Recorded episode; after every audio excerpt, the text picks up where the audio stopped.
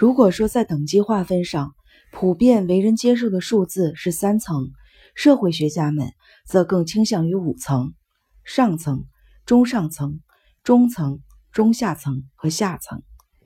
要将等级的数目一一数清，有些人可能会自动的放弃，因为他们会像写作《美国的炫耀》一书的约翰布鲁克斯发现的一样。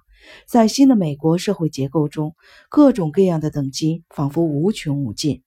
或者，他们会像一位被问及波士顿等级状况的当地人一样回答：“要我去数清楚或者叫出名来的等级太多了，见鬼，大概有十五到三十个吧。”我的研究结果使我确信，这个国家的等级最好分为如下九类：上层阶级分为看不见的顶层。上层、中上层阶级，中层阶级分为中产阶级、上层平民、中层平民、下层平民；下层阶级分为赤贫阶级、看不见的底层。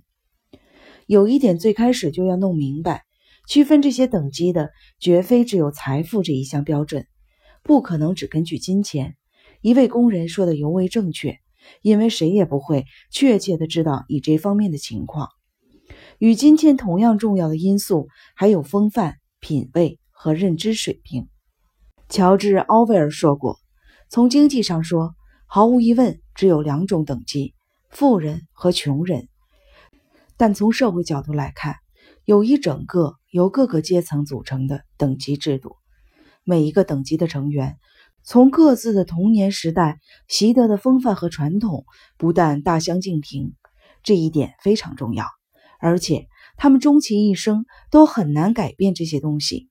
要从自己出身的等级逃离，从文化意义上讲非常困难。当约翰·肯尼迪在电视上看到理查德·尼克松露面时，一脸吃惊地回头冲他的朋友们说：“这家伙一点都没有档次。”当然，他指的并非金钱。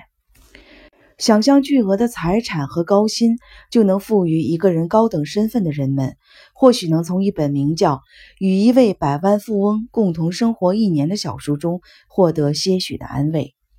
该书的作者是科尼里斯·文德比尔特·惠尼特，他于1981年圣诞节将此书免费的送给了他的朋友们。不用多说，这位作者的平庸、愚蠢。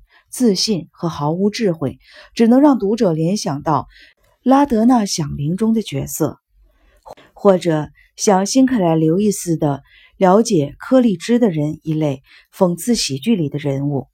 他们很有大城市人的气派。惠特尼在描述一次聚会上遇到的人们时说：“来自全国各个地方。”他说的越多，读者就越容易察觉，除了他的钱以外。惠特尼骨子里压根儿就是一个中产阶级家伙，他不自觉地说着他那个社会阶层的种种的陈词滥调。对于再往下的阶层，这条原则同样适用。金钱并非那么说明问题。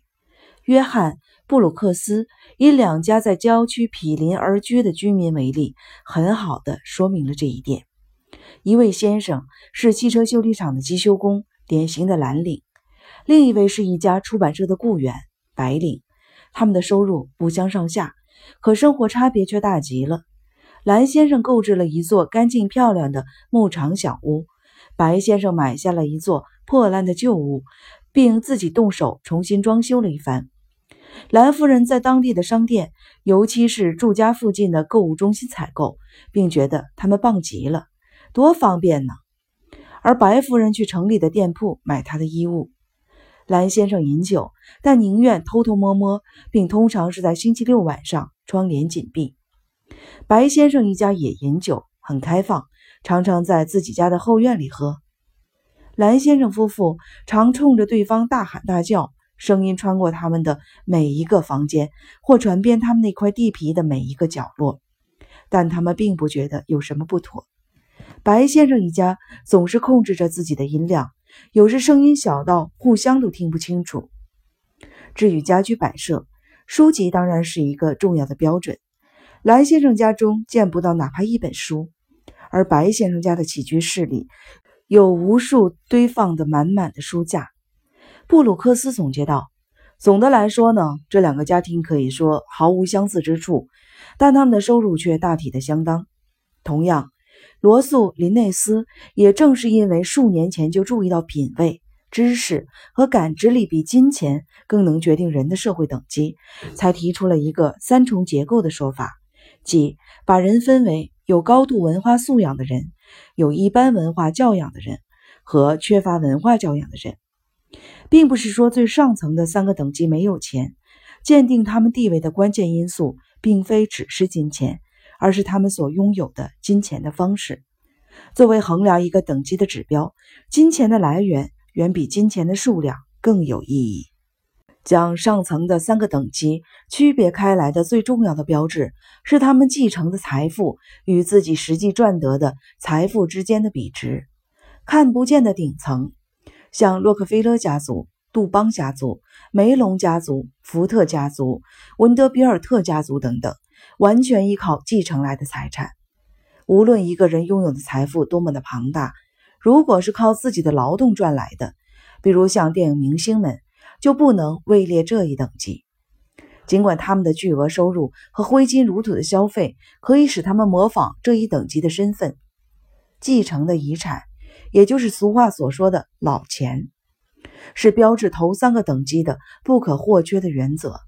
而且最好这个家族的财富已经传到了三代或四代人了。